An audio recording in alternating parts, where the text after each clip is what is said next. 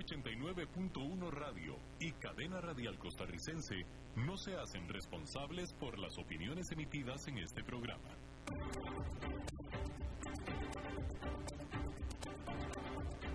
Inicia a las 5 con Alberto Padilla un programa diseñado con el objetivo de llevarte diariamente un tema de actualidad, acompañado siempre de reconocidos editorialistas, de lunes a viernes a las 5 de la tarde por CRC 89.1 Radio, a las 5 con Alberto Padilla.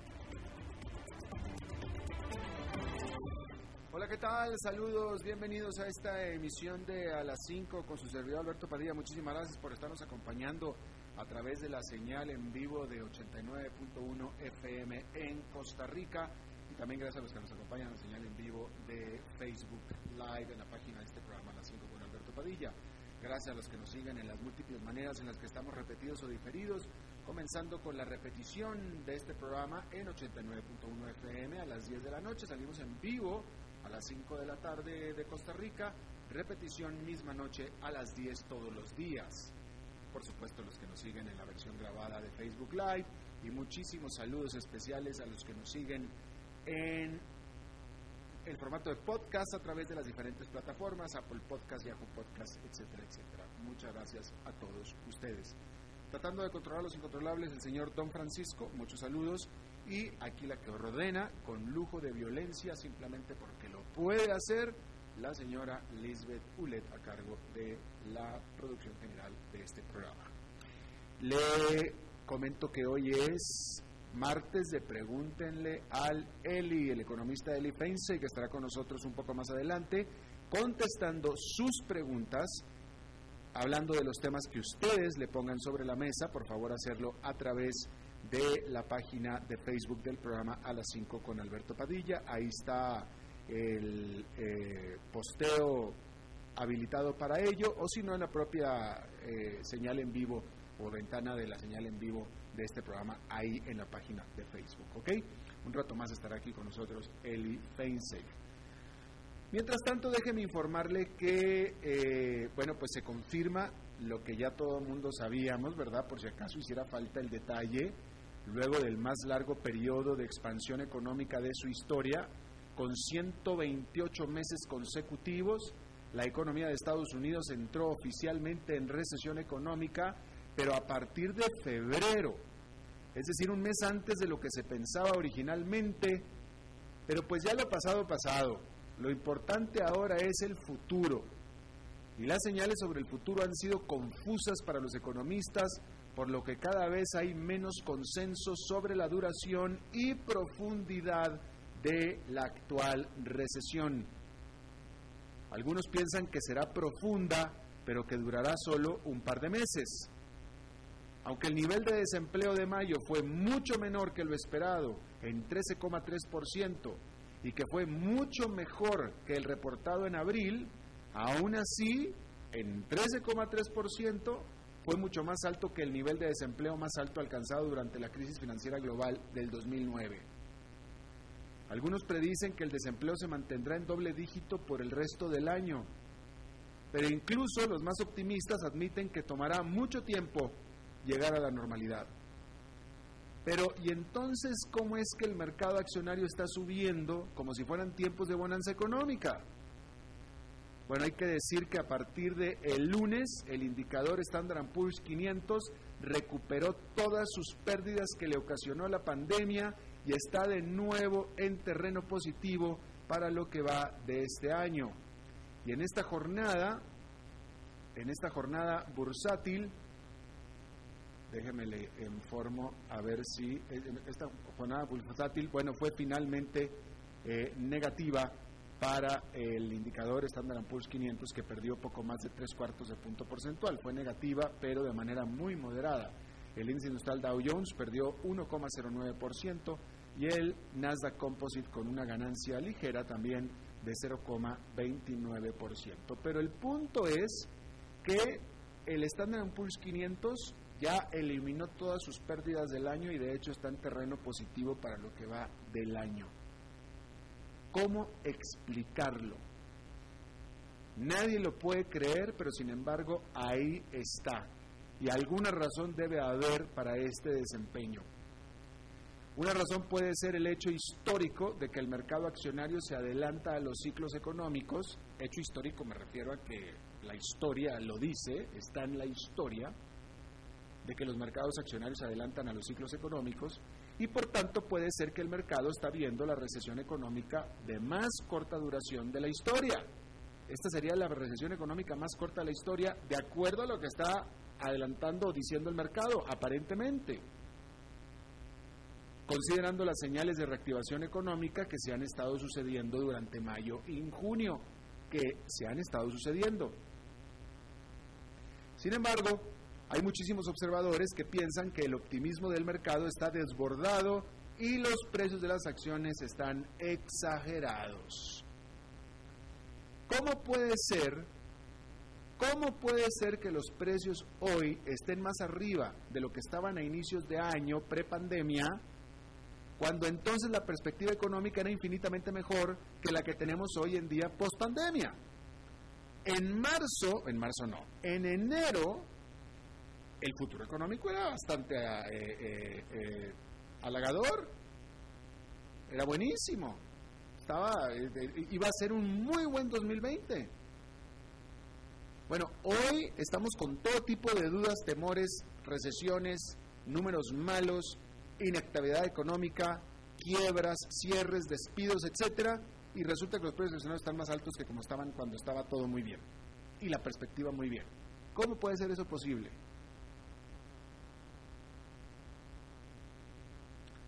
O el mercado estaba muy barato entonces, en enero, o estaba muy o está muy caro hoy. O estaba demasiado barato en enero, o está muy caro hoy. Y es una de las dos. Pero hay otros que subrayan que el hecho de que las tasas de interés están en este momento en casi 0% y sin inflación, pues le dan un buen soporte a las acciones. Esos son los que son demasiado optimistas. Sin embargo, lo cierto es que para que los precios accionarios se mantengan en este nivel, sin demostrar que están inflados con vapor y por tanto sin un desplome en el futuro cercano, tienen que ser ciertos los siguientes tres hechos. ¿Ok? Uno, tiene que ser cierto el apoyo récord de los bancos centrales que tiene que continuar para sostener las condiciones financieras y mantener las tasas de interés en el piso. Eso tiene que ser cierto. Dos, tiene que ser cierta la recuperación económica que tiene que ser en forma de V con los consumidores retomando su actividad normal en el corto plazo, y normal me refiero a como la tenían en enero. Eso tiene que ser cierto. Tres, tiene que ser cierto que no se da en el corto plazo una segunda ola de coronavirus.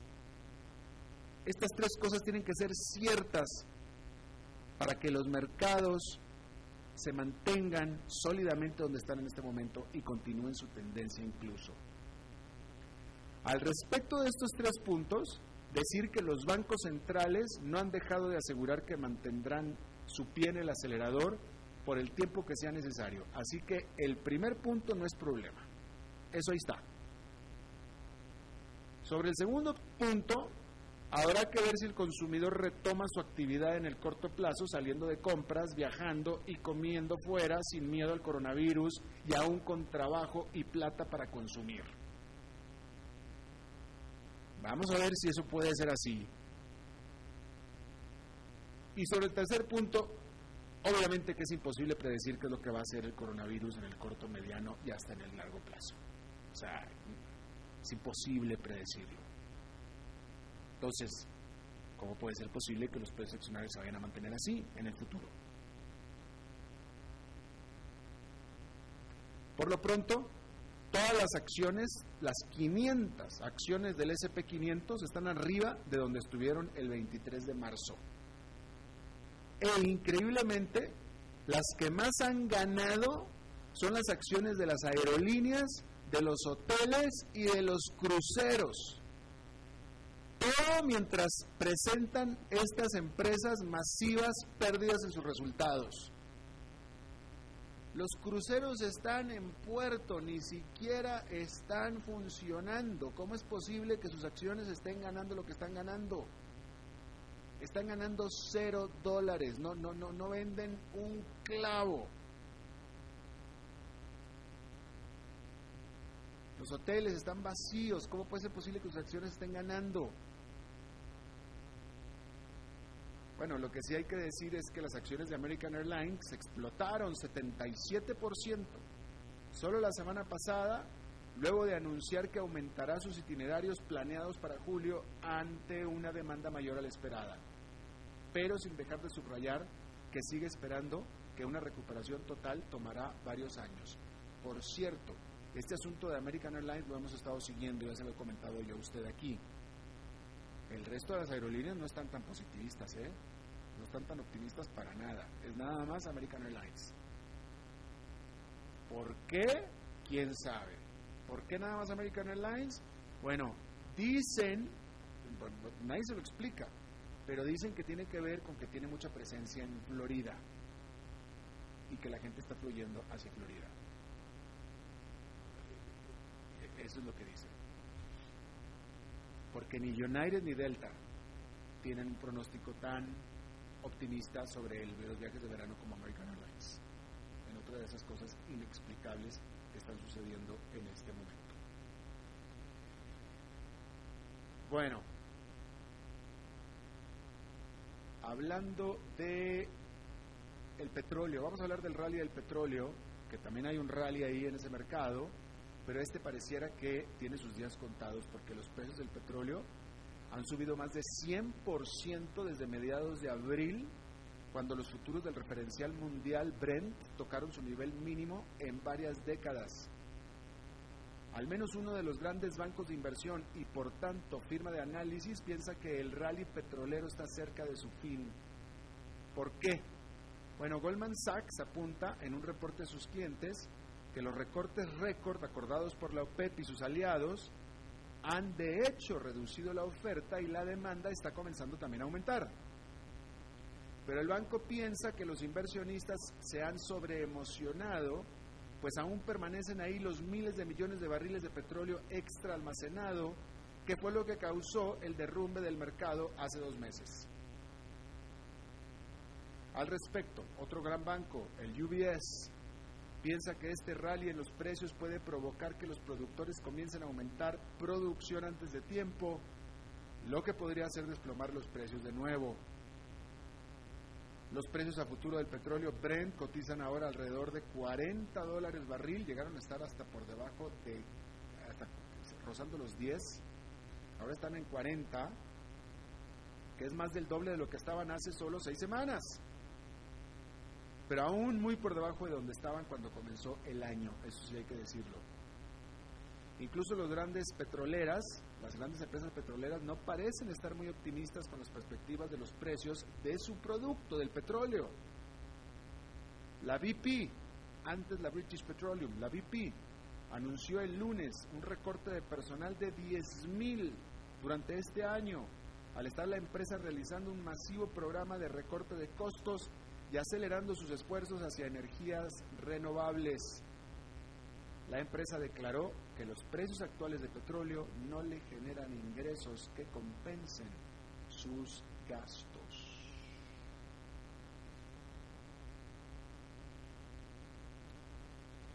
Hablando de Costa Rica, la tercera casa calificadora, Standard Poor's, también ya le propinó la esperada baja, rebaja de calificación. Standard Poor's le rebaja la calificación a la deuda soberana de Costa Rica de B más hacia B. Por supuesto que Standard Poor's da todo un análisis, pero en la presentación del análisis, Standard Poor's para esta baja de calificación dice lo siguiente. En medio de la tensión asociada con la pandemia mundial del COVID-19, esperamos una más profunda contracción del Producto Nacional Bruto de Costa Rica y más persistente deterioración del perfil fiscal del gobierno durante el 2020 y el 2021. las señales mixtas del compromiso de la Administración Alvarado para implementar ajustes fiscales estructurales con el segundo cambio de ministro de Hacienda en seis meses ha incrementado la incertidumbre política y podría presionar la liquidez por las mayores necesidades de financiamiento en los mercados domésticos e internacionales. Estamos rebajando nuestra calificación a la deuda soberana de largo plazo, tanto local como extranjera de Costa Rica, de B más a B. La perspectiva es negativa, indicando el riesgo de otra rebaja de calificación durante las próximas 12 meses si los errores en política económica, tanto por parte del gobierno de Alvarado como el Congreso, afectan aún más al perfil financiero del país. Ahí está lo que dice respecto de Costa Rica Standard Poor's. Bien, usted es de los que está trabajando desde casa. Usted lleva ya varias semanas o meses trabajando desde casa. ¿Usted es de los que quiere volver a regresar a trabajar a la oficina lo antes posible o no? Bueno, pues en cuestión de unos cuantos días, el coronavirus obligó a los empleados y profesionistas del mundo a trabajar encerrados en casa, propiciando una aceleración de la transformación digital de sus empresas e industrias alrededor de todo el mundo. Todo eso ya lo sabemos. Y ahora, en solo unas cuantas semanas, el hacer que estos empleados dejen de trabajar en casa y vuelvan a la oficina parece que será más difícil de lo anticipado. ¿Por qué?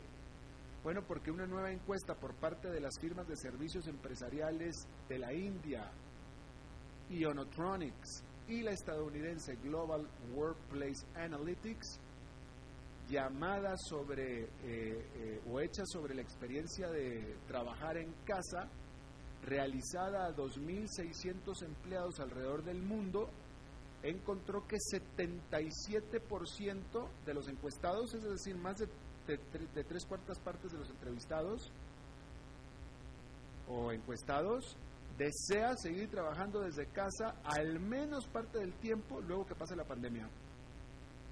Se trata de un 132% más que los que deseaban esto antes de la crisis del coronavirus.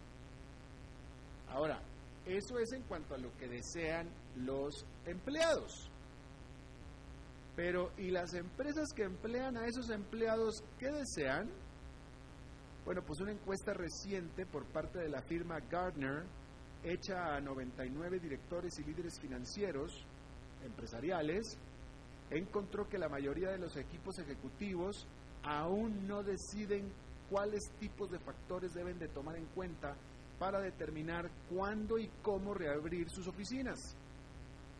44% de ellos no están seguros cómo es que harán para traer a los empleados de nuevo a sus oficinas, y me refiero a los procedimientos. El informe apunta, por tanto, que la mayoría de las empresas parecen estar adelantando que pasará aún mucho más tiempo antes de pedir a sus empleados volver a los edificios.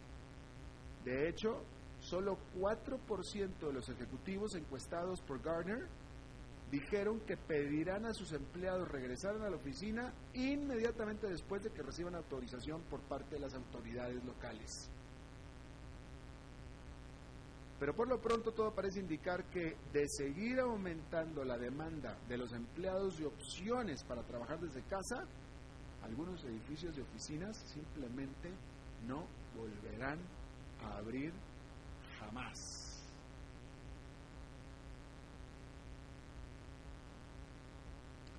Bueno, los fans de videojuegos, bueno, mejor dicho, los fans del videojuego World of Warcraft World of,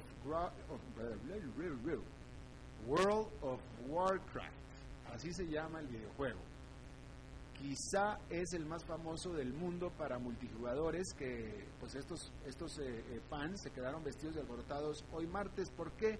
Bueno, porque el productor de este juego, que es Activision Blizzard, tenía planeado una presentación virtual para hoy para anunciar la más reciente versión de su juego, que ya es todo un adolescente de 16 años de edad. Pero al final la productora decidió postergarlo para no inmiscuirse o distraer de las protestas del movimiento Black Lives Matter, las cuales están empezando a ser globales. Pero no es el único evento de videojuegos que se ha cancelado recientemente.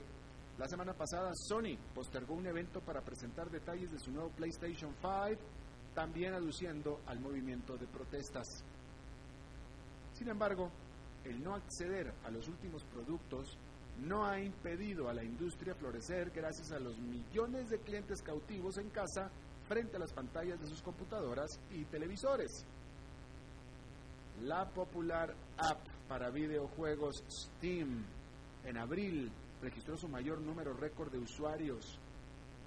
Las acciones de Nintendo aumentaron 40% entre mediados de marzo y mediados de abril. Y otra forma, otra firma, otra firma productora de videojuegos, Epic Games, experimentó tanta demanda para bajar su éxito Grand Theft Auto 5 que sus servidores colapsaron. De tal manera que con todas sus pausas, los chicos del mundo, y no, los no, no, no tan chicos tampoco, ¿eh?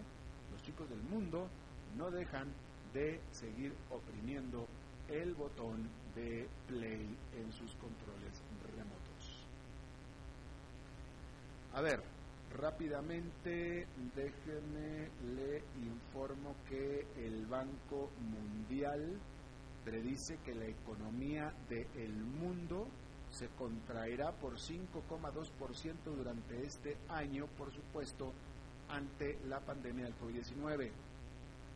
La producción caerá más en los países ricos, en un 7%, mientras que en los países más pobres caerá por alrededor de 2,5%. El Banco Mundial advirtió que estas cifras pueden incluso ser peores si los encierros y, por supuesto, el congelamiento económico no se levantan para la segunda mitad de este año. Por último, el gobierno de Francia reveló otro paquete de rescate económico más por 17 mil millones de dólares para su industria aeroespacial, la cual emplea a 300 mil franceses y que por supuesto ha sido severamente afectada por la pandemia. Este paquete incluye créditos garantizados y medidas para proteger los trabajos, que es de lo que se trata, así como también préstamos que ya se habían prometido a, prometido a la aerolínea bandera Air France. Mientras tanto, hay que decir que Hong Kong, el gobierno de Hong Kong, tomará o compró una participación del 6% en su aerolínea bandera Cathay Pacific como parte de un paquete de rescate para esta aerolínea por 5 mil millones de dólares. Hablando de aerolíneas y de países, déjeme informarle que en China este lunes las aerolíneas volvieron a transportar a un millón de pasajeros diarios por primera vez desde finales de enero, que es importante y marca la recuperación importante que está teniendo China. Pero es importante, bueno, de nuevo, la noticia es que a partir del lunes, otra vez, desde por primera vez desde finales de enero, las aerolíneas chinas ya están transportando un millón de pasajeros diarios. Pero lo más interesante de todo es que esta recuperación que está teniendo China se está dando orgánicamente, se está dando por medio de su mercado doméstico, porque todavía está básicamente cerrada a los extranjeros en mayor parte. Y aunque estuviera abierta, los extranjeros no están volando a China. Así es que se está dando una fuerte recuperación por parte de la economía doméstica. Antes de pasar a la pausa, déjenme nada más vamos a dar un vistazo de qué es lo que está haciendo el coronavirus en Brasil con las cifras, pues, este, eh, pues, ¿cuál, será la palabra? No, no, no, no voy a decir que no oficiales, pero no completas, no claras, porque el gobierno de Brasil dejó de dar eh, cifras, ¿no? Pero, fíjese nomás, Hace dos días Brasil reportó 18.000 nuevos casos de coronavirus. Ayer reportó 18.000 nuevos casos, bueno, 19.000 nuevos casos de coronavirus. Hoy está reportando, escúcheme esto, hace dos días 18.000, ayer 19.000, hoy a esta hora 31.000 nuevos casos de coronavirus Brasil en este momento. Y todavía le faltan varias horas al día. Definitivamente está rompiendo récord por mucho en casos diarios de coronavirus. Al mismo tiempo, Estados Unidos está reportando solamente 18.000 y Brasil 31.000 casos nuevos. Muertos en total al día de hoy, Brasil 38.500.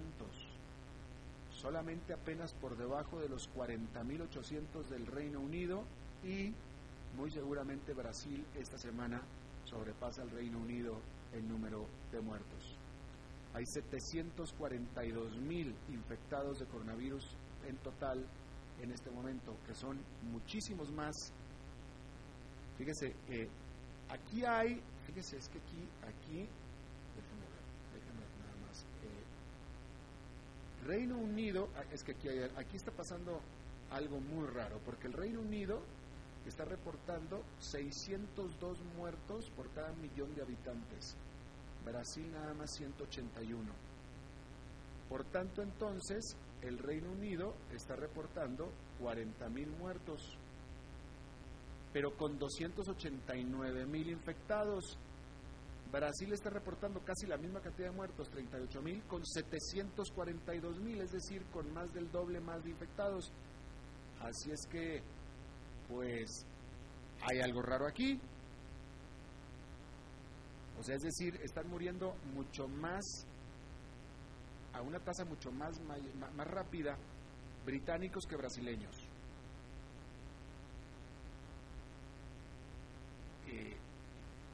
Que me parece a mí difícil de concebir, francamente.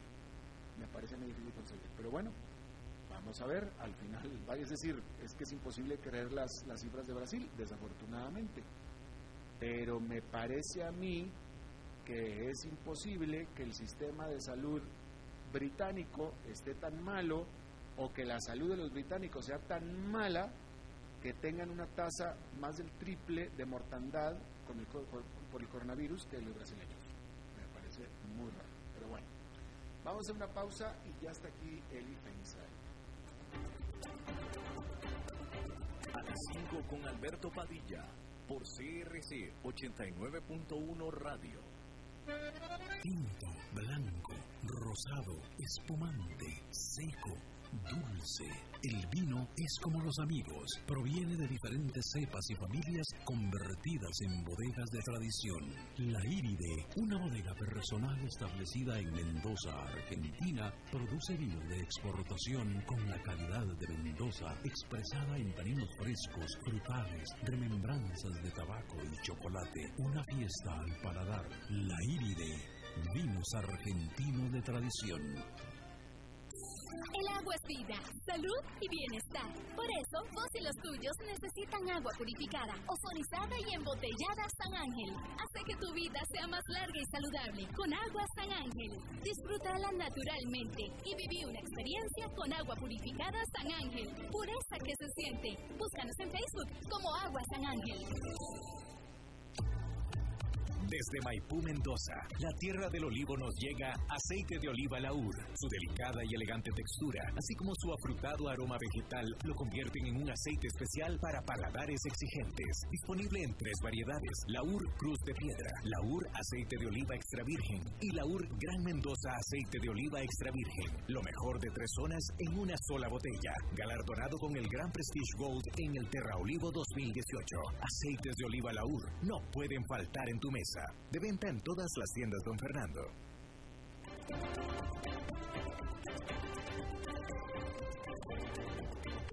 Seguimos escuchando a las 5 con Alberto Padilla.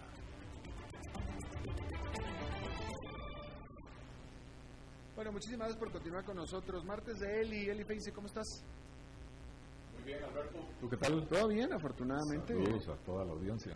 Sí, muy bien. ¿Cómo, cómo, ¿Qué tal? ¿Cómo va la semana? ¿Bien?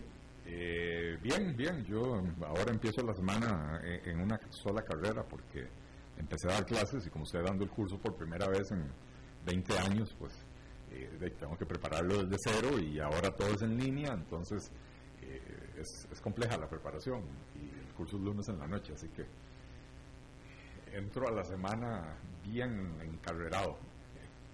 Bueno, si yo, bueno. Si yo fuera un alumno tuyo escuchando esto, pues no sé qué, no sé qué pensaría. Eh, no sé qué mensaje recibir. Que me esfuerzo, que su profesor se esfuerza y se esmera bastante por eh, hacer una buena presentación en la clase. Bueno, y si reprobaste, querido alumno, este, le costó mucho trabajo al profesor, ¿eh? Así es. Mucho trabajo.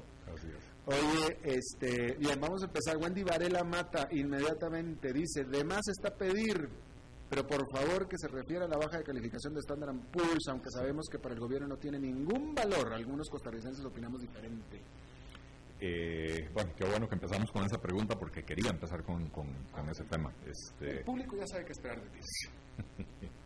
eh, o sea, realmente, a ver, creo que a nadie tiene que sorprender la noticia. De hecho, Standard Poor's es la tercera calificadora que nos rebaja la calificación en los últimos dos meses, de manera que básicamente están siguiendo el juego de, de las demás. Ahora, algo que me llamó poderosamente la atención, que además lo agradezco, es que por primera vez en su comunicado, en su explicación de por qué nos rebajan la calificación y nos ponen la perspectiva negativa, eh, dicen claramente de quién es la responsabilidad. Y claramente dicen que el gobierno no está transmitiendo seguridad, que el gobierno no está comprometido con sanear las finanzas públicas, eh, que, ellos infieren que las salidas de los últimos dos ministros de Hacienda tienen que ver con, eh, con, con, eh, con, la falta de compromiso del gobierno con cumplir con la regla fiscal y que en estas circunstancias, más el agravamiento de la, del coronavirus, etcétera, no, no pueden más que verlo con mucha preocupación, preocuparse por el futuro de Costa Rica, porque están hablando de que no ven que el país vaya a tener capacidad de seguir endeudándose al nivel eh, al nivel que se viene endeudando y eh, las necesidades de financiamiento cada año son más grandes que el, anterior, ¿verdad? Eh, hacen algunos llamados de atención que, que, me alegra leerlos simple y sencillamente porque nadie es profeta en su tierra y cuando uno los dice piensan que uno es un exagerado, pero dicen que dice eh, aquí que la, el golpe esperado a la base eh, recaudatoria de Costa Rica eh, en el medio de la pandemia exacerba la presión presupuestaria del, de, la, de la cuenta de intereses que hay que pagar, dice. Una combinación de necesidades de financiamiento muy grandes y potencialmente malas decisiones de manejo de esa deuda, incluyendo eh, basarse en financiamiento del Banco Central y otras medidas de financiamiento no convencional, podrían dirigirnos hacia una nueva rebaja de la calificación. Eh, creo que, es hora de que el gobierno entienda, no estamos jugando chumicos, no estamos jugando aquí eh, un juego, eh, las calificaciones de las eh, de estas agencias de, calificación de riesgo son importantes porque el país está en una situación en la que necesita acceso a los mercados y estas calificaciones cada vez nos dificultan más el acceso a los mercados, nos encarece la posibilidad de endeudarnos. Este año nos estamos pudiendo endeudar con agencias bilaterales o multilaterales, eh, con créditos concesionales en condiciones eh, bastante favorables, eh, pero eso no va a ser igual el próximo año ni en los años subsiguientes. Y, ya decía el ex, ahora ex ministro de Hacienda, que el próximo año Costa Rica tiene necesidades de financiamiento equivalentes al 14% del PIB, es un 14,5% del PIB, es un montón de plata, ¿verdad? con el agravante de que los créditos que estamos obteniendo este año en su mayoría se están destinando a sostener el gasto público prepandémico más los costos incrementales de la pandemia y solo un poquito de eso se ha usado para canjear deuda cara por deuda más barata.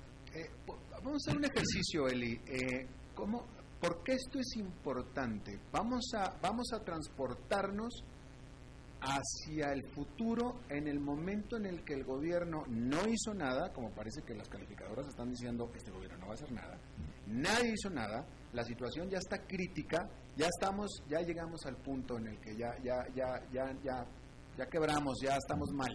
Eh, eh, ¿Cómo va a ser ese momento? O sea, lo que quiero, la pregunta es, ¿por qué es importante hacer esto ahora? Porque si no, ¿qué va a pasar si no se hace nada?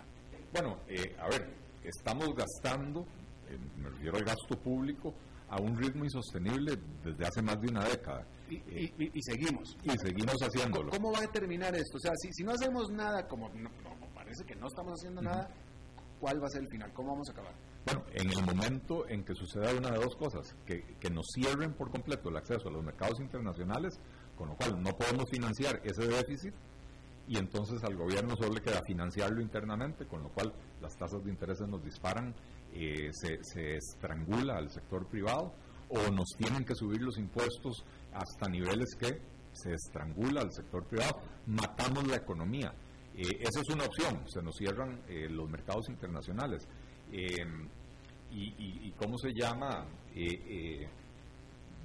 como no hay una verdadera intención de reformar el Estado, de, reducir el gasto público, de adecuar el gasto a las condiciones actuales, vamos a seguir necesitando el acceso a ese financiamiento, ¿verdad? Eh, entonces, se nos cierran las puertas, no tenemos el financiamiento, no tenemos cómo, cómo, eh, cómo mantener la operación de ese Estado, ¿verdad? Y entonces, eh, ¿qué sucede? Lo que decía anteriormente, una de dos, o, o, nos suben los impuestos hasta matarnos, o nos suben las tasas de interés porque el gobierno a fuerza se va a tener que financiar en el mercado local, eh, va a haber una enorme fuga de capitales, va a haber devaluación, va a haber eh, un montón de cosas, porque la gente no va a confiar en lo que está sucediendo en el país, eh, y entonces va a ser virtualmente imposible para el gobierno sostener su nivel de gasto, pero en el proceso va a matar al sector privado. Y, sigo diciendo una de dos y cuando voy a llegar a la segunda se me olvida qué era lo que iba a decir. Pero había un segundo punto que, que, o una, un, segundo escenario eh, que, quería presentar. Eh, bueno, es que eso eso involucra... sí, sí, sí, o sea, eh, si, si seguimos a este ritmo y el próximo año... Ah, bueno, lo otro que podría suceder y que va a suceder es que cada año estamos destinando más una proporción mayor del presupuesto nacional al pago de intereses y servicio de la deuda en general, pago de intereses y, amortización de capital. Este, este año, si mal no recuerdo, más o menos 45 de cada 100 colones en el presupuesto se van al pago de intereses y, amortización de la deuda. Con lo cual quiere decir que de cada 100 colones que consigue el gobierno, 45 van a pagar deuda y solo 55 para sostener al personal, para hacer la inversión, para, eh, eh, ¿cómo se llama?, eh, los programas de, ayuda social, etcétera, etcétera, etcétera. eso va a seguir creciendo. Y entonces, cada, ah, bueno, y, cada, cuando yo decía cada 100 colones que consigue el gobierno, recordemos que de esos 100 colones, apenas un poquito más de la mitad vienen de la recaudación, el resto viene de nueva deuda. Entonces el servicio de la deuda sigue creciendo como un efecto de bola de nieve y, eso hace que cada año tengamos que destinar una proporción mayor del presupuesto al pago de intereses y a, las amortizaciones de la deuda. Eh, entonces la, situación ya es insostenible. No hemos llegado al final de la cuerda, pero la situación ya es insostenible. Ya esto así no puede continuar. Vamos a terminar en un precipicio económico eh, donde el golpe va a ser muy duro. Y lamento eh, eh, dar la mala noticia. Lo que pasa es que la gente cree que las acciones, mm, digo, lo que yo estoy diciendo, cualquier economista que me está escuchando está sintiendo en este momento, está diciendo, sí, tiene razón él en lo que está diciendo, en la advertencia que está haciendo.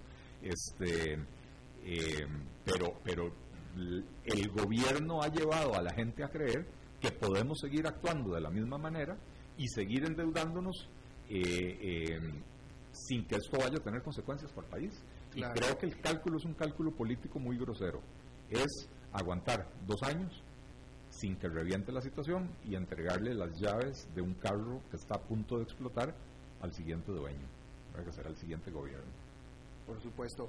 Ahora, de todos modos, hacer, es decir, el, el, escenario que acabas de plantear, si, si, llegamos a que se estire la cuerda hasta el último, hasta el final, y, acabas de decir tú el aumento de tasas de interés, etcétera, etcétera, pero de todos modos, arreglar la situación en este momento hacer las cosas que se tienen que hacer para arreglar esta situación, de todos modos implica, estaba hablando yo con eh, eh, de Paula el, el, viernes, Francisco de Paula, con Guti, y este, y, bueno, y él hablaba, van a tener que aumentar impuestos, van a tener que reducir gastos, o sea, todos hay que hacer ajustes muy importantes, de todos modos, o sea, es que el problema de arreglar la cosa es que de todos hay que pasar por dolores muy profundos. Así es.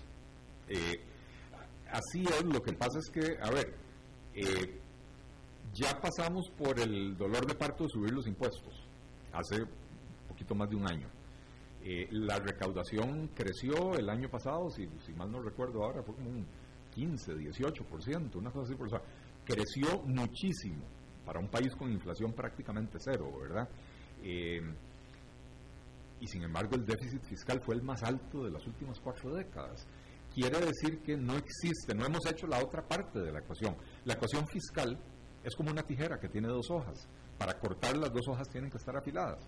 Y una hoja es el ingreso, eh, la recaudación, y la otra hoja es el gasto. Eh, la hoja del gasto la tenemos roma, no, no, no, no corta, no, y no queremos recortarla, no queremos afilar esa hoja. Eh, entonces, si queremos resolver el problema, necesitamos ahora entrarle al tema del gasto. Para que ahora es muy fácil agarrar y decir, vamos a tener que subir los impuestos. ¿Pero por qué? ¿Por qué si cada vez que hay un problema, me dicen hay que, hay que subir los impuestos, suben los impuestos y no se hace el esfuerzo por recortar el gasto. Entonces, ¿hasta dónde subimos los impuestos? Hasta el punto de estrangular al sector privado, hasta el punto de matar al, aparato productivo del país, hasta el punto de, de, provocar hambre en los hogares de, la gente que paga los impuestos. O sea, realmente no tiene sentido. Eh, el ajuste no va a ser fácil, porque no lo hicimos cuando lo, pudimos haber hecho a un costo menor. El ajuste no va a ser fácil, el ajuste va a ser doloroso eh, y va a implicar recortes de gasto y va a implicar eh, eh, reducir el tamaño del aparato estatal. Y eso lo vamos a hacer de una de dos formas. Por las buenas, o por las, buenas de motu propio, ¿verdad? y lo empezamos a hacer teniendo tomando las precauciones necesarias para que las personas que pierdan el empleo tengan a dónde, a dónde caer, o tengan una red que los capture antes de caer, ¿verdad? Este, eh, o nos esperamos al default, a la quiebra del país, a perder el acceso a los mercados internacionales eh, y entonces ahí no habrá eh, safety net, ahí no habrá esa red de, de, de solidaridad porque simple y sencillamente no va a haber plata para nada. Entonces, el gasto público va a haber que recortarlo a lo bruto eh, para poder volver a equilibrar las finanzas, para poder volver a adquirir acceso a los mercados internacionales, ¿verdad? Eh, entonces yo creo que este es el momento de que nosotros nos planteamos. Aquí tenemos una crisis de, de magnitud insospechada. Creo que en este momento todavía nadie sabe cuánto se va a contraer la economía costarricense este año eh, el Banco Central había hecho una proyección del 3.6%, yo no creo que sea solo 3.6%, eh, y de hecho lo que hemos visto con las proyecciones que han ido emitiendo para diferentes países y diferentes regiones los organismos internacionales, conforme avanza la pandemia y conforme se prolongan los confinamientos, van volviéndose cada vez más graves esas proyecciones. Entonces, tenemos una realidad de que ahora tenemos una economía, o vamos a tener una economía más pequeña. Y entonces tenemos que preguntarnos, ya no cuál es el, tamaño del Estado que queremos, es cuál es el tamaño de Estado que podemos darnos el lujo de tener, cuál es el tamaño de Estado que en estas nuevas condiciones de mayor pobreza podemos financiar sin estrangular por completo al, aparato productivo. Eh, eh, aquí en Costa Rica estamos colectivamente casados con las políticas keynesianas. La política keynesiana básicamente lo que dice es en una crisis incremente el gasto público para sostener la demanda agregada para que no se le caiga la producción. Bueno, Eso lo empezamos a hacer en el 2009 con, con, con pasión, ¿verdad? Eh, para, para, supuestamente prevenir los efectos de la, de la crisis anterior, de la crisis financiera del 2008-2009. En la época de Oscar Arias, pasamos de tener un gasto público que representaba 15, 15,5% del PIB a 21.72% el año pasado, mientras que los ingresos siempre oscilaron entre 14, 15, 15,5%. Entonces ahí se abrió el boquete. Ahora, ¿cuáles fueron los resultados?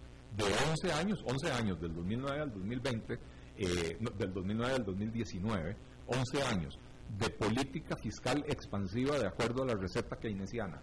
¿Cuáles fueron los resultados? El crecimiento económico fue aproximadamente un 1,5% del PIB menor que en la década anterior a la crisis.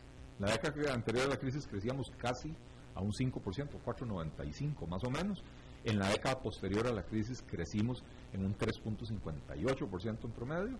Eh, el último año crecimos apenas un 2.1%. Entonces, la teoría keynesiana no está funcionando. Y no podemos pretender seguir en esta fiesta de crecimiento del gasto público y que de ahí vamos a salir de la crisis. Eh, bueno, ya que, nos, ya que nos metimos en esto, déjame te pregunto, eh, recuerdo muy bien que fue en la época de Oscar Arias. En ese momento, uno, pregunta uno, ¿era la, la medida correcta de hacer? Porque en ese momento había una recesión económica. Y dos, si se trataba de que esa medida durara, trascendiera los, eh, los, los, los periodos presidenciales. Eh, no, no, no fue la medida correcta porque se aplicó mal. Mm. Eh, porque, a ver, por más que uno no sea keynesiano, eh, lo que Keynes decía era en una crisis donde se contrae el consumo, incrementa el gasto público.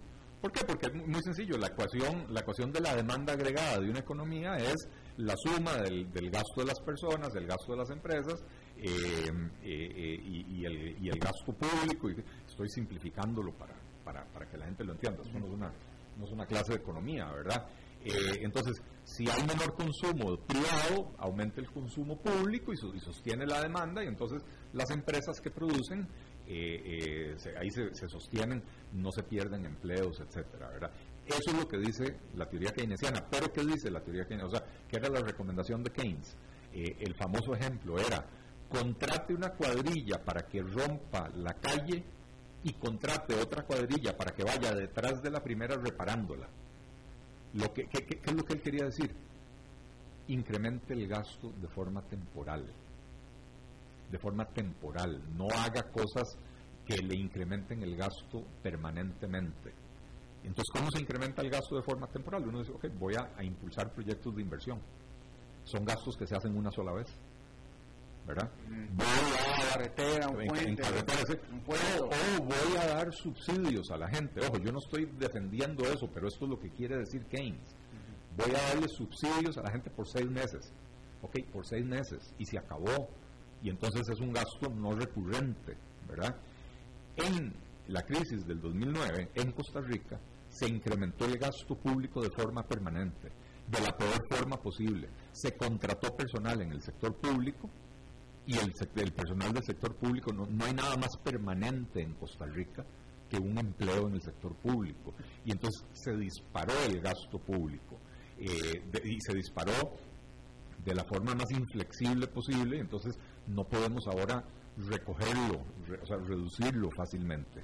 Em, entonces no, no, no se aplicaron las políticas correctas en el 2008-2009, eh, se hizo pésimamente, pero ya pasaron eh, cuatro gobiernos, porque dos años del gobierno de Oscar Arias, cuatro de Laura Chinchilla, cuatro de Luis Guillermo Solís y dos de Carlos Alvarado, y no se ha hecho absolutamente nada por... Ya estamos en la siguiente recesión. Y ya estamos, exacto, ya estamos en la siguiente recesión y no se hizo absolutamente nada por devolver el gasto público a sus niveles sostenibles, ¿verdad? Entonces, no, no fue la política correcta en ese momento, pero ya no es, ya no es hora de... Eh, eh, ya, no es hora de, buscar culpables, ya estamos en la siguiente recesión. Y entonces ahora hay que hacer lo que hay que hacer correctamente. Eh, el otro gran problema que tuvimos, que esto es básicamente de los últimos seis años, es que como hemos tenido gobiernos que son bastante eh, hostiles al, emprendimiento privado, ¿verdad? Entonces han promovido con mucho ahínco las contrataciones directas entre empresas del Estado. ¿Y esto qué ha hecho? Excluir al sector privado. Perdón, las empresas del sector público. No sé si lo dije bien o lo dije mal han promovido las contrataciones directas entre las empresas del sector, público, ¿verdad? Y entonces ahora tenemos a empresas del sector público haciendo cosas para las cuales tienen cero expertise. Eh, la, empresa de servicios públicos de Heredia es una empresa distribuidora de agua y de servicios de electricidad y qué sé yo, ahora vende brazaletes electrónicos. Por supuesto que la SPH no hace brazaletes electrónicos, lo único que hizo fue subcontratar a una empresa costarricense que es la importadora de los brazaletes electrónicos que se hacen en otro país. Y entonces, con el cuento de que, de que la compra es más ágil porque es directa y qué sé yo, al final de cuentas están haciendo un chorizo favoreciendo a una empresa privada que no tuvo que participar en un proceso licitatorio y que no necesariamente ofreció la mejor solución porque no se sometió al escrutinio del proceso competitivo de una licitación eh, y así por el estilo tenemos un montón de ejemplos. Eh, Alice lo contrataron, Elice, que es una empresa eléctrica, la contrataron para supervisar la construcción de la carretera San Carlos, que además carretera San Carlos ha sido un fracaso durante 30 años, pero eh, bajo la supervisión de Elice siguió siendo un fracaso, ¿verdad? Eh, a la misma SPH, si no me equivoco, la contrataron para que desarrollara el sistema de facturación electrónica de la caja, perdón, del Ministerio de Hacienda. La SPH no sabe desarrollar software. ¿Qué hizo? Subcontratar a alguien más. Entonces estamos convirtiendo a las empresas estatales en comisionistas, favoreciendo a dedo a empresas que no necesariamente ofrecen las mejores soluciones y el costo, cuando sea investigado, los costos de esas contrataciones terminan siendo mucho, muy superiores. Pero con algo más grave, que es lo que, lo que hemos perdido de vista. Estamos estrujando al sector privado cada vez más a un espacio más pequeño en la economía del país. Y entonces el sector privado no, no, no puede levantarse por sí mismo, no puede levantarse solo porque hay un montón de campos, hay un montón de áreas donde está vedada su participación. Entonces, crece el gasto público, pero además crecen los tentáculos del aparato estatal y están asfixiando por completo a, a la economía costarricense. La siguiente intervención es por parte del señor don Francisco. Vamos. Mira, ¿qué dice? Ya. Solo, solo una pregunta. Solo una pregunta. este, muy buena pregunta que hiciste, Wendy Varela. Este, echaste a andar a, a, a, a, Eli, Eli eh, bueno, mándale un agradecimiento a todos los que se quedaron con las preguntas escritas ahí. Tuvo mucha participación. Francisco, tenemos cinco minutos, ¿no? No, hombre, ¿qué? que ya corta. ya. No, no, ya. No, no, no. Muchas gracias a, a, Wendy, por supuesto, por la pregunta. A todos los que, los que mandaron sus preguntas hoy. Francamente no tuve ni chance de, de, verlas, pero yo sé que siempre. Hubo mucha, mucha participación y además yo también metí mi cuchara ahí porque ya me, me yo también me emocioné con el, eh, la, charla de, de, Eli y le empecé a hacer ya preguntas que no venían al. Además, Alberto, tenemos que hacer un reclamo público. ¿Cuál? Pues nuestra seguidora Sandra, Sandra Tica, Ajá que siempre participa, eh, anoche ella y su esposo abrieron una botella de mezcal artesanal eh, y lo, publicaron en Facebook y no invitaron. Anda, siendo tú mexicano. Ajá. Este, realmente eh, estamos resentidos aquí. Estamos, bueno, sí, bueno que sí, sí, sí estamos, sí estamos, sí estamos, sí estamos, definitivamente estamos. Yo ya le reclamé a Oswald, el esposo de Sandra, este, y le dije que le voy a echar a las a los comités revolucionarios de, Román Macaya para que Uh, además, este, Sandra, digo, la verdad que, digo, este, invitar un trago a Eli es de lo más fácil, rápido y barato, ¿eh? Porque con uno ya se pone ya. Así es que, así es que digo, tampoco, no, no, te, no, te preocupes, pues sale barato, Eli. Gracias. Barato es falso. Exacto. Bueno, pues muchas gracias a todos los que participaron y gracias a, por esto es todo lo que tenemos por esta emisión. Eh, nos reencontramos en 23 horas. Que la pase muy bien. Gracias, Eli. Muchas gracias.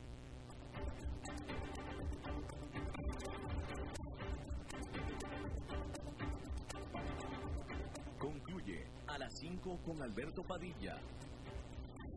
Un programa diseñado con el objetivo de llevarte diariamente un tema de actualidad, acompañado siempre de reconocidos editorialistas, de lunes a viernes a las 5 de la tarde por CRC 89.1 Radio, a las 5 con Alberto Padilla,